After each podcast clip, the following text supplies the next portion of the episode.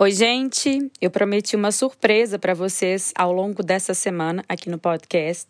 A gente bateu o primeiro lugar nesse último mês dos podcasts de educação. E é com muito prazer e muita gratidão que eu me coloco nesse lugar de levar educação emocional para vocês que me acompanham aqui. Nessa semana, eu estou oferecendo um mini curso gratuito. Mas eu sei que a galera aqui do podcast tem preferência por escutar os áudios e não os vídeos. Então, o que eu fiz? Eu vou trazer esse curso para cá. A gente começa hoje. Vocês aqui do podcast vão ter acesso às aulas e aos conteúdos desse curso gratuito. É um curso precioso, vai ficar disponível só por uma semana, então aproveitem. As aulas do curso, como são teorias, métodos e ferramentas, são um pouquinho maiores do que os podcasts que vocês estão acostumados a escutar por aqui. Mas não preocupa, eu tenho uma super dica. Você pode colocar na velocidade 2, por exemplo. E aí você vai acelerar o ritmo da minha voz, você pode ir pausando quando precisar anotar alguma coisa ou voltar em algum ponto. Mas na velocidade 2 você consegue aproveitar bem o seu tempo e ter acesso ao conteúdo completo dessa aula.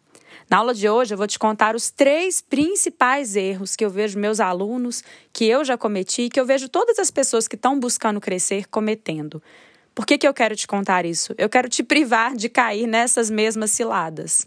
Então, prepara aí o seu caderninho e já reserva essa semana, porque a gente vai ter quatro aulas ao longo dessa semana para trazer teorias e ferramentas que vão te ajudar a construir maturidade e inteligência emocional. A gente começa hoje e eu espero do fundo do meu coração que você desfrute e cresça muito com esse curso. Eu sou a Carol Rache e hoje eu vim te convidar para acender a sua luz.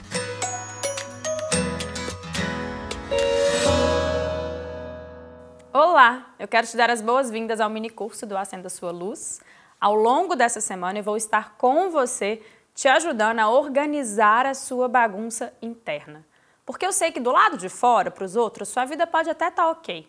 Mas você sabe lá no seu íntimo que aí dentro tem uma baguncinha. E é isso que a gente vai organizar juntos ao longo dessa semana.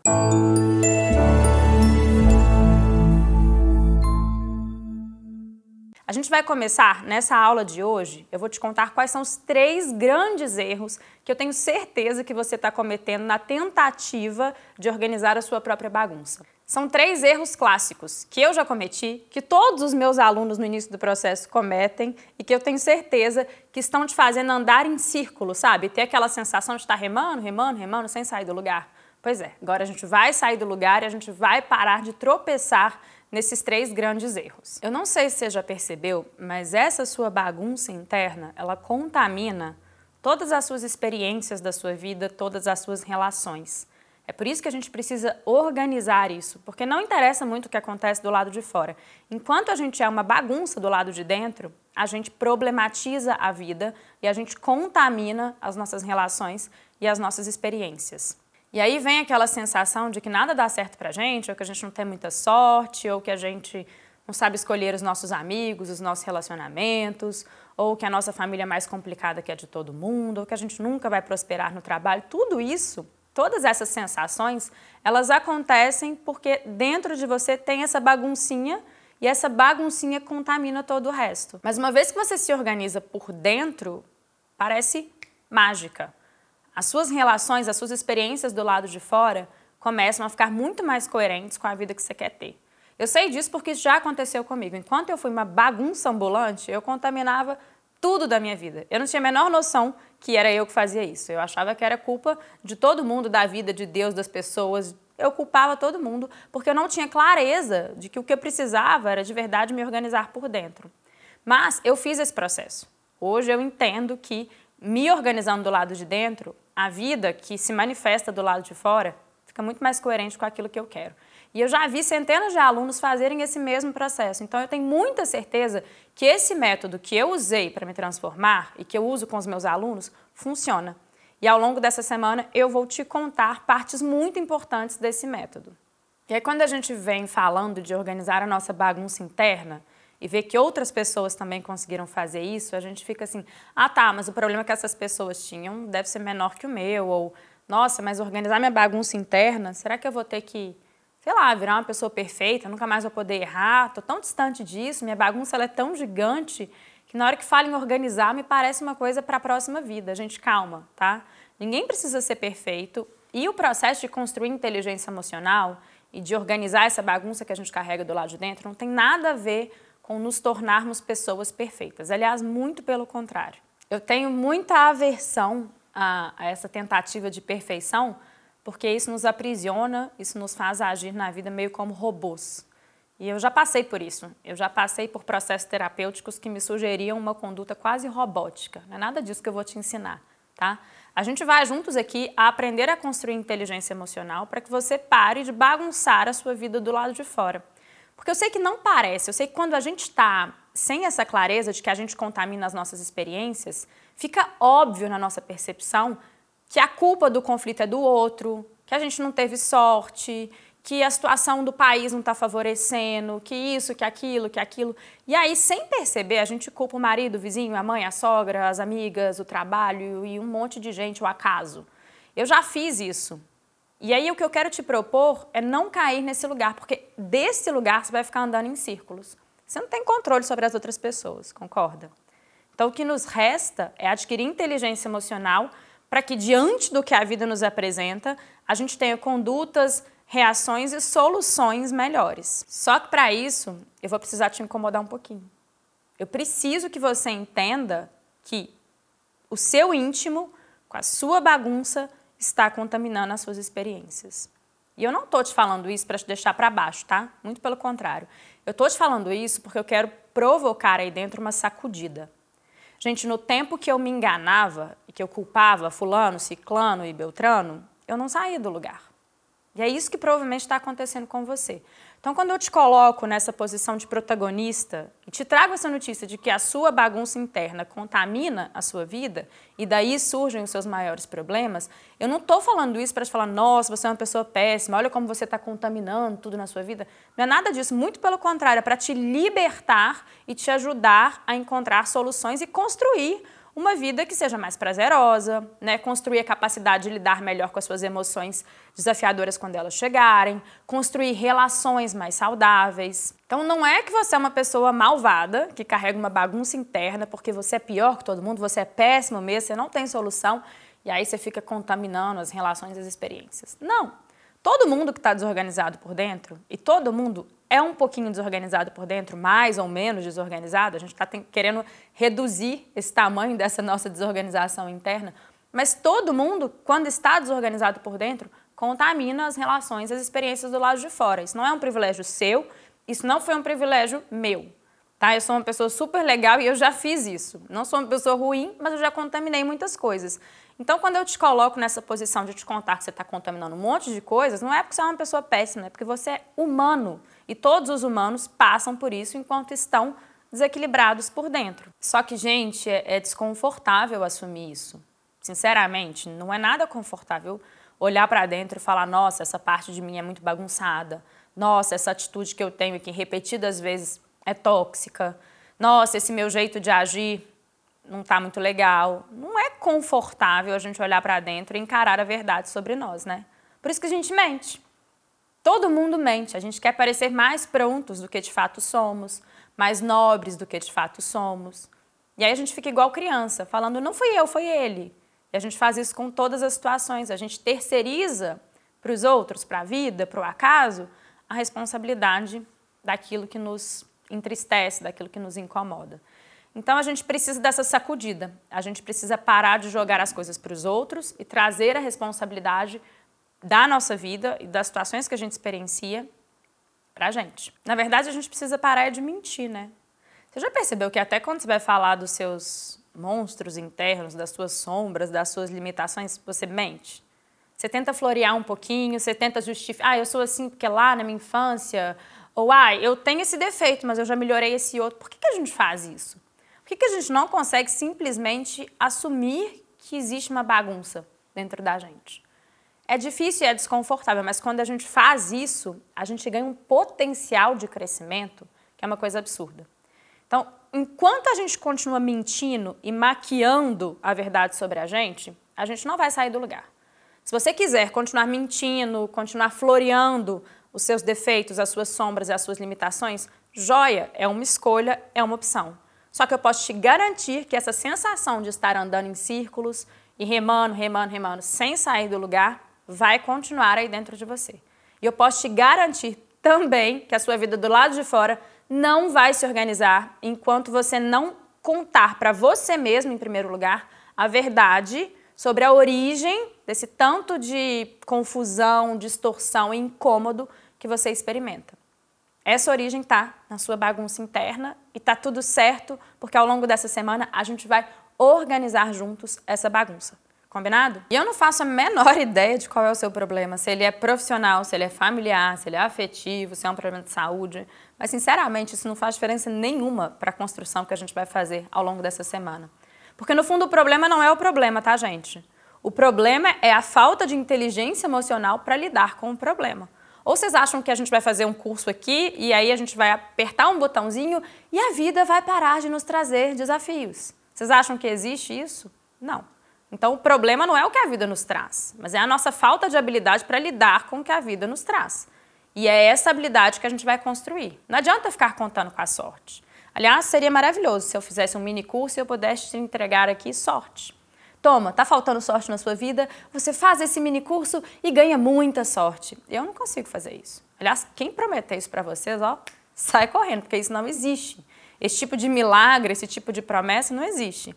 Então, se eu não consigo entregar sorte para vocês, e se a gente não consegue receber sorte, fazer ela cair no nosso colo, interessa o tanto que a gente reze à noite. Né? É, Bem-estar, inteligência emocional, sorte, isso tudo são coisas que a gente não pode controlar. Então, se eu não consigo receber sorte caindo no meu colo, se eu não consigo fazer plim-plim e dormir completamente desorganizado e acordar magicamente sereno e equilibrado, se esses milagres não são possíveis, então o que, que nos resta?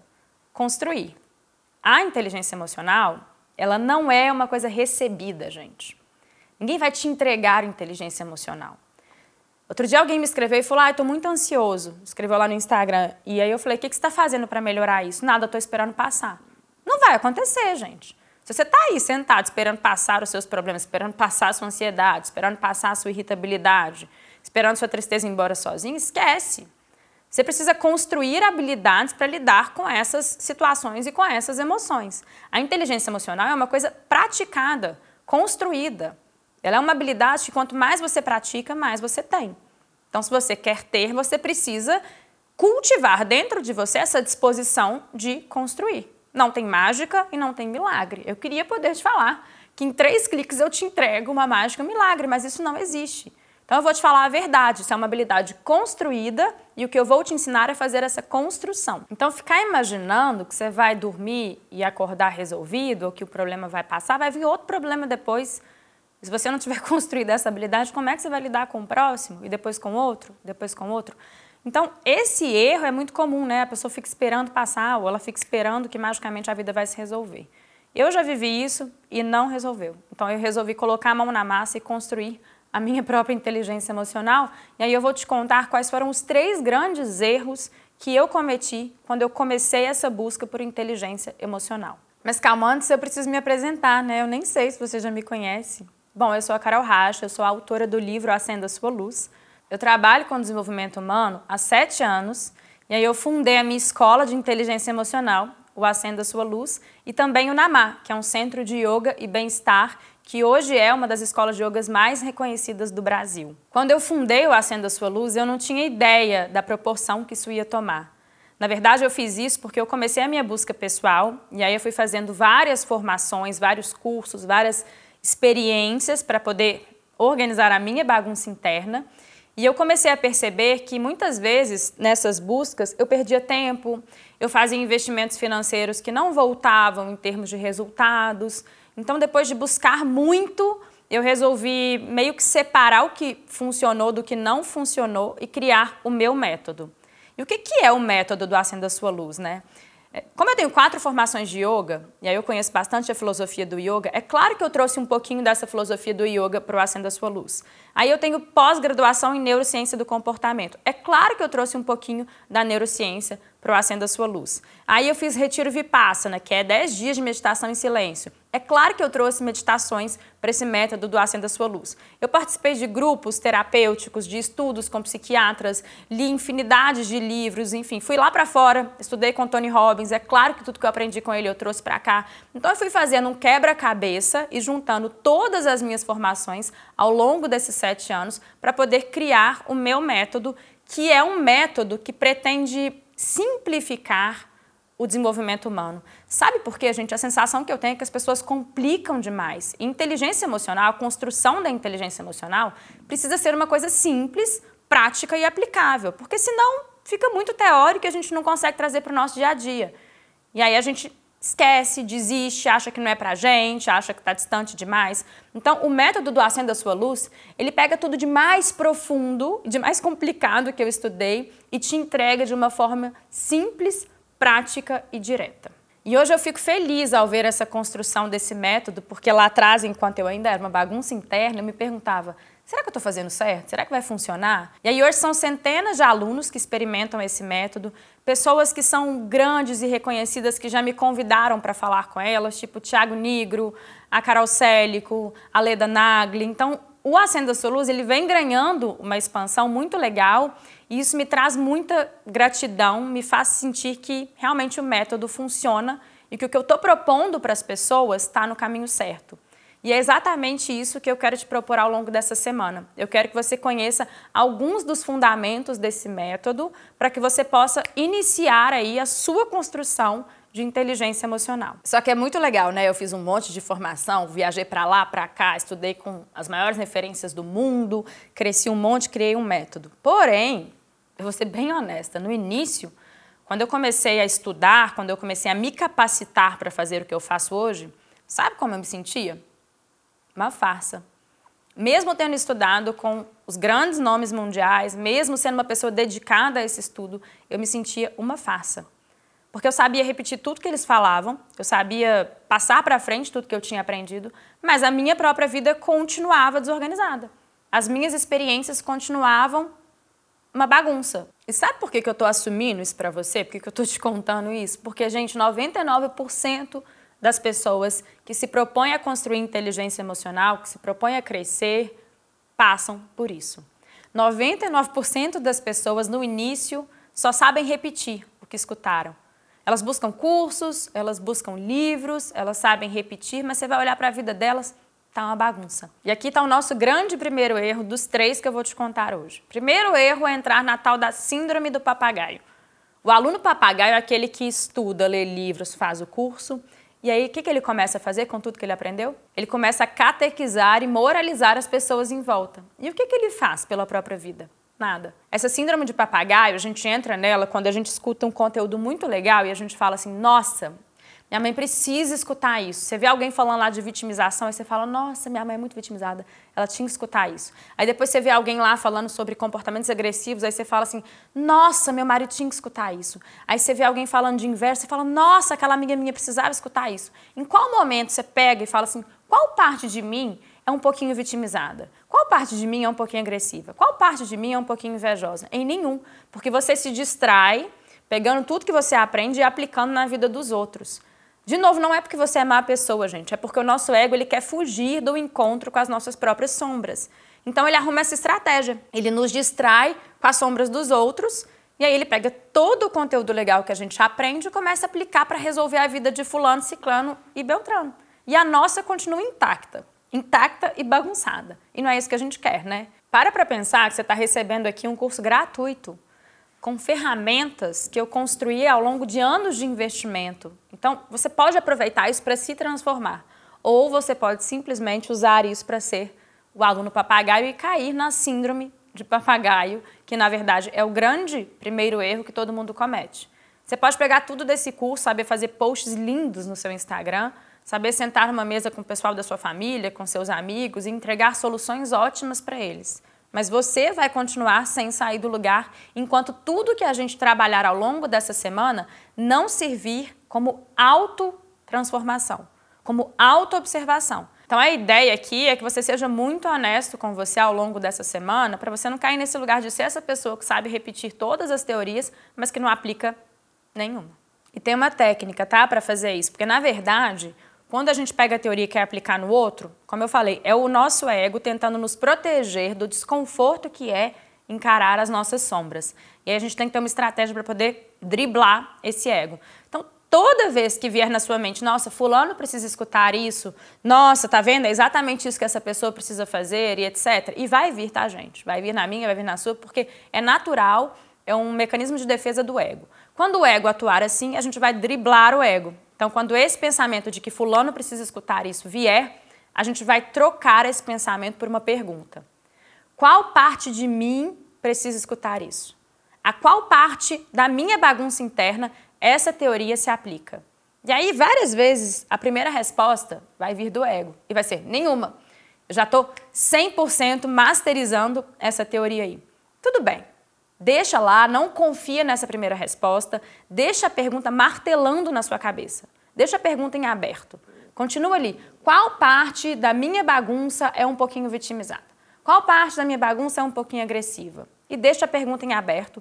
E uma hora você vai ver que a sua essência vai sussurrar para você aquela parte que pode ser pequena ou grande que dá match com aquela teoria que você acabou de aprender. Então, toda vez que o seu ego quiser sugerir a teoria para outra pessoa, você vai respirar fundo e vai se perguntar a qual parte de mim essa teoria se aplica. Então, o primeiro grande erro que você pode cometer é se tornar esse aluno papagaio, que sabe repetir tudo, mas que não aplica nada. Segundo grande erro é muito comum, e eu acho que, de novo, 99% das pessoas cometem esse erro. Na verdade, eu acho que você vai ficar até bravo comigo na hora que eu te disser que você não pode fazer isso, sabe? Porque você nem considera que esse erro é um erro o hábito do desabafo. Eu sei que quando você desabafa, você sente alívio. Especialmente quando a outra pessoa concorda com você e te dá um pouquinho de colo. Eu sei que desabafo traz esse alívio imediato. Mas eu quero te perguntar aqui: você se inscreveu nesse curso, você está aqui comigo. Você quer colo e alívio imediato ou você quer cura e crescimento? Você precisa tomar essa decisão. Não, eu quero continuar recebendo colo e alívio imediato. Beleza, não tem problema nenhum. Mas o desabafo ele vai atrapalhar o seu processo de cura e de crescimento. Se é isso que você está buscando, você precisa deixar esse hábito de lado. Sabe por quê, gente? É como querer um corpo saudável, mas sempre se render ao prazer imediato do brigadeiro. E aí você deixa de pensar nas construções de médio e de longo prazo. Então eu super entendo que o desabafo ele traz aquele alívio, aquele conforto imediato, mas ele te impede de olhar para as partes de você que contribuem para contaminar o contexto do qual você está reclamando. Qual que é a grande diferença entre o desabafo e uma conversa na qual a gente compartilha algo que a gente está vivendo? Eu estou dizendo que você nunca mais pode compartilhar suas questões com ninguém? Não. Veja que é muito diferente compartilhar e desabafar. E qual é a grande diferença? A motivação. O desabafo, no fundo, ele está querendo receber colo, ele está querendo receber validação. Quando você liga para alguém, para uma amiga, para um parente para desabafar, você quer que aquela pessoa fale: Nossa, que absurdo. Gente, não acredito que fizeram isso com você. Sério? Não, realmente. Não, é para ficar revoltado mesmo. Nossa, coitadinho. Então, o desabafo, ele tem uma intenção, mesmo que seja secreta, oculta, mesmo que seja lá no nosso íntimo, ele tem essa intenção de receber validação, aprovação e colo. Enquanto a conversa, você está só compartilhando. O que eu aconselho, na verdade, é que quando a gente vai contar alguma questão nossa para as pessoas, a gente já se coloque como protagonista daquele problema. Porque aí a gente elimina a chance da outra pessoa falar: ai, coitadinho, nossa, coitado de você, realmente, você é uma vítima desse problema. Então, se a gente né, vai compartilhar uma questão nossa, que na nossa fala a gente já investigue antes qual parte de mim está contaminando essa experiência e que a gente consiga compartilhar com as pessoas um pouquinho da nossa vulnerabilidade. Então, nossa, eu estou vivendo essa situação e eu descobri que essa parte minha está contribuindo para que essa situação seja desse jeito. E aí a outra pessoa ela vai entrar num lugar de falar. De repente, se você atuar diferente, ela pode até te dar uma luz, né? Te trazer um insight ali sobre uma conduta diferente que pode te ajudar. Mas se você não se coloca no lugar do desabafo, é pouco provável que a outra pessoa cumpra o papel de te dar colo. E eu sei que de vez em quando a gente quer um colinho, né? De vez em quando a gente fala, ah, não quero crescer. Outro dia mesmo eu falei, eu estava passando uma semana punk, aí eu falei, ai, que vontade de sentar e chorar. E aí o André, meu marido, falou, senta e chora. Eu falei, mas vai resolver o quê? Então, assim, se a gente quiser um colinho na vida, porque o colinho é confortável, ok, só que o colo não resolve nada. E ele traz um alívio imediato que é muito perigoso. Quando a gente desabafa e alguém nos dá um colo, é como se o incômodo fosse anestesiado naquele momento. E aí a gente perde a oportunidade de transformar aquele incômodo numa inquietação que gera um movimento de cura e de transformação. Então a gente se torna aquelas pessoas que estão sempre buscando colo e distração, e essas pessoas, gente, não saem do lugar. Ninguém cresce enquanto está viciado em receber colo e em se distrair. Então, realmente, assim, o desabafo, o hábito do desabafo, por mais que ele possa parecer num primeiro momento algo que traz alívio, ele é um grande comprometedor dessa construção da inteligência emocional. A melhor coisa que eu fiz na minha vida foi me proibir de desabafar. E aí eu sugiro que você faça o mesmo. Você se policie para não fazer isso. Se você é muito viciado em desabafo, você sempre liga para que e percebe que quando a gente vai desabafar, a gente sempre escolhe as mesmas pessoas. Por quê? que a gente vai escolher as pessoas que vão trazer o colinho. Quem está querendo desabafar não vai ligar para aquela amiga que vai falar assim: é, mas você já percebeu o que, que você está fazendo? É, mas você já olhou para dentro de você para perceber a responsabilidade que você tem? Quem está querendo desabafar, se escuta uma resposta dessa, fica pé da vida. Né? Então, quando a gente quer crescer, a gente procura as pessoas que vão trazer mais clareza sobre a verdade sobre nós para que a gente possa evoluir. Quando a gente quer desabafar, que é o alívio imediato, a gente escolhe as pessoas que vão dar o colinho. Então, se você é muito viciado em desabafo, talvez você se proponha a eliminar esse hábito, mas aí de repente você vai ver voltando nele sem querer. Tudo bem. Quantos anos você ficou reforçando esse hábito? Muitos, né? Não é da noite para o dia que você vai desconstruir. Tá tudo certo se você, mesmo com a intenção de não desabafar, se perceber fazendo isso. Só o fato de você estar se observando vai fazer com que na próxima vez que você desabafe, acenda um alerta aí dentro de você. Uma vozinha, a vozinha da Carol falando: opa, você está desabafando. E aí você vai respirar fundo, talvez você vai mudar o seu discurso, talvez você vai desistir, talvez você vai pensar em fazer diferente na próxima vez. Então, se observe sem a pretensão de ser perfeito, sem a pretensão de eliminar um hábito que você sustentou por anos, da noite para o dia, mas com a intenção genuína de deixar de buscar colo e distração, porque na verdade o que a gente quer é cura e crescimento. Terceiro erro, que também é muito comum, na verdade esses três erros que eu estou trazendo, gente, são existem vários erros que a gente comete ao longo do processo de construir a inteligência emocional, mas eu considero que esses três são os clássicos cometidos no início do processo, tá? Então, o terceiro erro refere-se ao mito da coerência. Calma que eu vou te explicar. Você já admirou muito uma pessoa, uma pessoa que tinha qualidades legais, que você falava, nossa, a pessoa é tão bacana nisso, ela tem ideias legais, ela tem atuações incríveis. E aí você admirava aquela pessoa até o ponto que você descobriu um podre dela, algo ruim que ela fez, uma sombra dela, e você falou, nossa, que decepção, nunca imaginava isso dessa pessoa. Isso já aconteceu com você? Já, né? Eu acho que isso já aconteceu com todo mundo. E quando isso acontece, a gente está preso no mito da coerência. O mito da coerência te faz acreditar que para crescer, para evoluir, a gente precisa ser 100% coerente, 100% zen, 100% equilibrado, 100% bom. Ninguém é 100% nada, sinto te informar, nem você e nem os outros. Mas a gente cobra isso das pessoas. A gente se decepciona quando a gente descobre percentual delas que não é tão bonito, e a gente julga essas pessoas e a gente entra nessa de cobrar 100% de coerência das pessoas do lado de fora. E sabe por quê que a gente faz isso com as pessoas? Não sabe. Porque você faz isso com você mesmo. A gente tem uma habilidade muito cruel de julgar as pessoas e de diminuir o valor delas quando a gente descobre que elas não são perfeitas. De onde vocês acham que nasce isso, gente?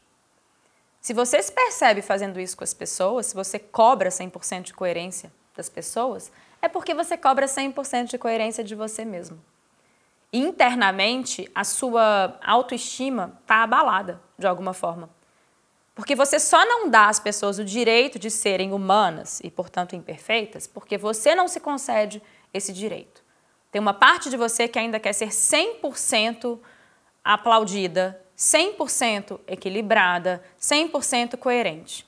E é provável, inclusive, que você esteja maquiando as suas atuações na vida para parecer 100% qualquer coisa. Você tem tanto medo que as pessoas descubram a verdade sobre você que você criou aí um personagem que é 100% equilibrado, 100% gente boa, 100% ético, 100% justo, 100% um monte de coisas. Só que por dentro você se sente uma farsa e isso mina a sua autoestima. Você não está se dando o direito de ser humano e de entender que sendo humano você não é 100% nada. Você tem luz e você tem sombra. As pessoas têm luz e as pessoas têm sombra. Esse julgamento que você pratica com as pessoas, ele não, eu não estou preocupada com as pessoas que você julga, sabe? Não é sobre elas. Eu estou preocupada porque esse julgamento ele nasce do que a sua mente faz com você.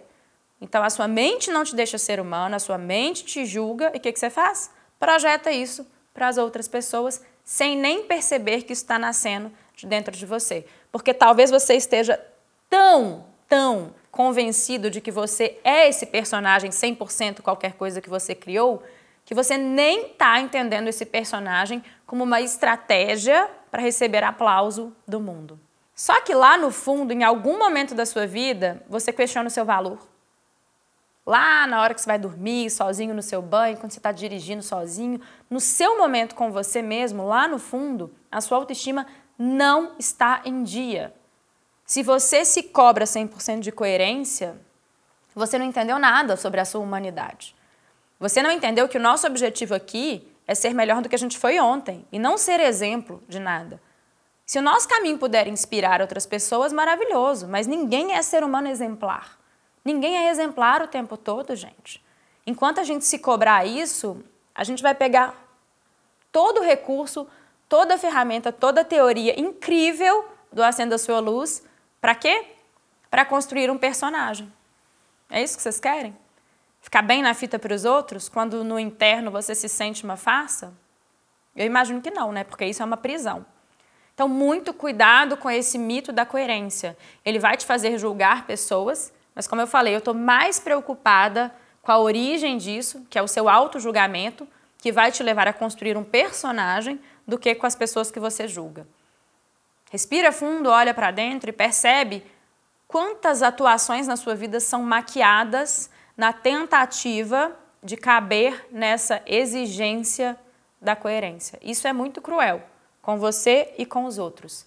Mas você não adianta, vai falar, ah, vou parar de julgar as pessoas. Sabe o que as pessoas fazem? Eu acho isso muito curioso. Eu não quero mais julgar ninguém. Aí elas ficam vigiando a atitude delas de julgar o outro. Ai, meu Deus, julguei de novo. Ai, errei. Ai, julguei de novo, ai, errei. Outro dia eu propus um desafio: sete dias sem julgar ninguém. E eu achei engraçado. O que, que as pessoas fazem? Elas ficam se vigiando. E aí, na hora que elas julgavam, tinha que voltar a contagem para o zero. E não deu certo para a maioria das pessoas. Por quê? Porque elas não entenderam que o julgamento nasce de dentro para fora. E que elas fazem com o outro aquilo que a mente delas faz com ela. Então, se a sua mente te julga, você vai julgar o outro. Então, percebe que, de novo, a gente está voltando para o lado de dentro, na hora que a gente organiza a nossa relação com nós mesmos, a gente deixa também de contaminar a nossa relação com os outros. Em outras palavras, quando eu aprendo a não me julgar, naturalmente o meu julgamento, o julgamento que eu pratico com as outras pessoas, ele se desfaz. Então não é sobre controlar a minha atitude com os outros, isso é controlar o sintoma. A gente está querendo curar a causa. E a causa está do lado de dentro, nesse pedacinho da sua bagunça interna, que é a mania que a sua mente tem de te julgar e de te cobrar 100% de coerência. Então, hoje eu te contei três erros clássicos que eu tenho certeza que você já cometeu ou ainda está cometendo. Mesmo que você queira crescer, esses erros eles aparecem e eles atrapalham o seu processo de construção dessa habilidade chamada inteligência emocional. Existem vários outros erros e ao longo dessa semana eu vou te contar um pouquinho sobre eles também.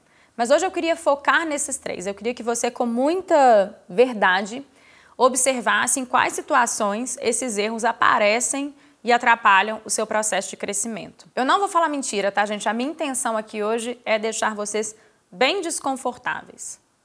Nossa, mas eu vim fazer um curso achando que né? Eu ia me, me, organizar. Você falou lá no início que a gente ia organizar nossa bagunça, agora você está falando que você quer deixar a gente desconfortável? Aham. Uhum. Gente, a gente precisa desse desconforto. A gente precisa driblar o ego, como eu falei, e olhar de verdade para as partes bagunçadas dentro da gente.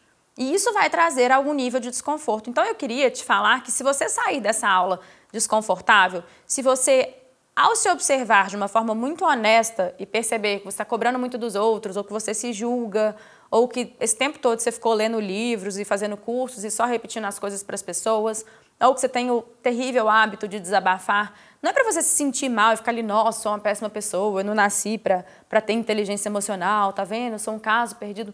Não. Não é para fazer isso com o desconforto. É para usar esse desconforto e falar, nossa, eu estou caindo nesses três buracos já faz um tempo e agora eu preciso sair daqui. Então, encarar a verdade sobre nós pode ser desconfortável, mas esse desconforto ele traz uma inquietação que gera o movimento que a gente precisa para se transformar. Se você sentir desconforto, parabéns, você está abençoado. Significa que você conseguiu olhar para dentro de forma honesta. Significa que você conseguiu parar de se contar algumas mentiras sobre você mesmo. E isso é muito positivo. Você pode ficar com raiva de mim nesse desconforto, você pode xingar a Carol, falar: nossa, mas não é possível. Eu queria sair de lá me sentindo bem e agora eu estou aqui encarando toda a minha bagunça. Eu não me importo. Na verdade, eu acho maravilhoso se esse desconforto aparecer. Porque, como eu falei, é dele que vai nascer uma inquietação que vai gerar a disposição para cultivar a inteligência emocional. Ela é uma construção e a gente precisa cultivar esse hábito, treinar para que ela fique cada vez mais presente e forte dentro da gente. Então, use o seu desconforto como semente que vai germinar e que vai se transformar naquilo que a gente está buscando, que é a inteligência emocional. E aí, só para fechar a aula de hoje, eu queria propor que você se fizesse aí três perguntas. Três perguntinhas simples, tá? Toma uma, uma respiração bem profunda, de verdade, ó, vamos junto. Inspira. Exala. Vamos mais uma vez? Inspira mais profundo. Vai desarmando os mecanismos automáticos da sua mente. Respira profundo mais uma vez. Acalma seus batimentos cardíacos, se coloca num estado de mais clareza e de mais presença, sabendo que desse estado você consegue encontrar as respostas da sua essência e não do seu ego. As respostas do ego, elas vêm de forma mais automática e mais superficial. Então, às vezes, a gente precisa parar, respirar para que a gente possa encontrar as respostas da nossa essência. Respirou? Pronto.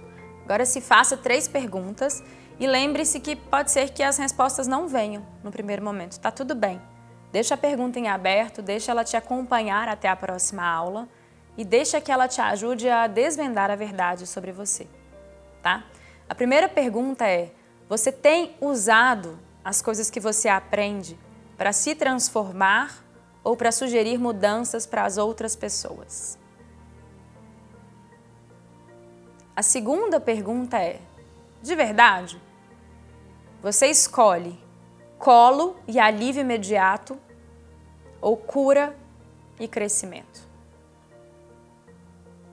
E a terceira pergunta é: você tem clareza de que você julga os outros e o processo dos outros, porque você está julgando o seu próprio processo e criando um personagem que precisa ser 100% coerente? Em quais situações você faz isso? Essas três perguntas são referentes aos três pontos de atenção que eu levantei nessa aula de hoje. E eu estou te propondo isso porque eu não quero que você faça um processo extremamente teórico e mental. Eu quero que você se transforme na prática, porque é só na prática que a nossa vida muda. Eu não quero que você entenda esse curso como ah, um discurso motivacional, é um, um apunhado de frases legais, não. Se você está aqui comigo, eu vou te ajudar a trazer a teoria para a prática. Por isso que essas perguntas precisam ser feitas, por isso que a gente precisa parar, respirar e aprender a se auto-observar. Depois de ganhar um pouquinho mais de clareza sobre a forma como você talvez veio se enganando e se aproximar mais da sua essência, você está pronto para a próxima aula. Na próxima aula eu vou te contar o aprendizado que mais me trouxe maturidade nessa vida. Porque eu preciso admitir que eu era uma pessoa muito mimada. Sabe o que eu fazia diante dos problemas? Birra. Não, não era quando eu era criança, não, tá? Mesmo depois de adulto. Fazia birra diante dos problemas. Ou eu ficava sentada, chorando, esperando uma solução cair do céu. É isso que as crianças fazem às vezes, né? Eu, depois de adulto, já fiz isso. Ou eu me irritava, brigava, xingava e culpava o mundo. Crianças também fazem isso, mas eu conheço ó, muitos adultos que continuam fazendo. E o que eu quero é te tirar dessa estatística de adultos que fazem birra diante dos problemas. A gente já cresceu, mas a maturidade nem sempre vem com a idade, né? A maturidade também é uma construção. E tem um aprendizado, que é o que eu vou te trazer na próxima aula, que virou a minha chave de maturidade de uma forma absurda e me fez deixar de ser um adulto mimado para me tornar uma pessoa madura. Então, se você sente que, de vez em quando, quando os problemas chegam, a sua vontade é sentar, chorar, reclamar, lamentar, ou que você explode, xinga, briga e culpa o mundo, você está na estatística dos adultos mimados, mas está tudo bem, porque na próxima aula eu vou te tirar desse lugar e vou te transformar num adulto maduro. Até lá, eu só quero te fazer um único pedido, um único pedido o desconforto vai vir, o seu ego vai querer te tirar desse processo e ele vai inventar um monte de desculpa, um monte de estratégias para que você não continue seu processo de crescimento. Não acredita. Acessa a sua essência. Lembra que o ego tem medo de encontrar a verdade sobre você. Ele não é que ele é ruim, ele está tentando te proteger do desconforto de olhar para suas sombras. Então, o que você precisa fazer é responder às três perguntas, não cair na armadilha de deixar o seu ego te fazer escapulir do seu processo e me encontrar na próxima aula para que eu possa te contar como deixar de ser um adulto mimado e se tornar um adulto maduro.